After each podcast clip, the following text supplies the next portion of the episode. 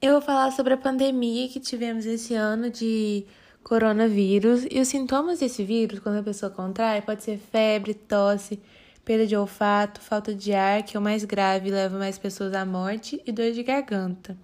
Os sintomas são muito comuns, mas muita gente no início, do, no início da doença acaba confundindo com gripe ou resfriado e descobre num estágio mais avançado. Atualmente estamos convivendo com um meio de vida muito diferente que mudou a rotina de todo mundo. É um vírus que, por ser tra transmitido pelo ar, ataca as vias respiratórias das pessoas, que é muito grave. A melhor solução foi o isolamento social e sempre higienizar as mãos e usar máscaras. As aulas passaram a ser online e muitas pessoas pararam de trabalhar, começaram a trabalhar em casa coronavírus causou também o fechamento de vários estabelecimentos.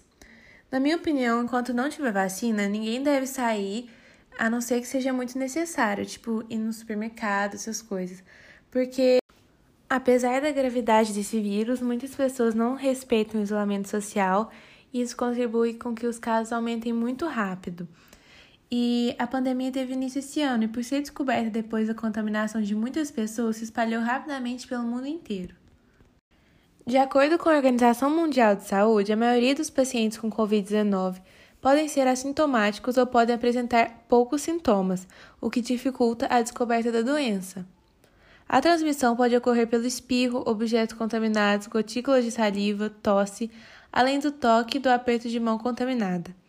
Pessoas asmáticas, diabéticas, hipertensas e idosos devem tomar mais cuidado, pois fazem parte do grupo de risco e devem evitar ao máximo o contato social.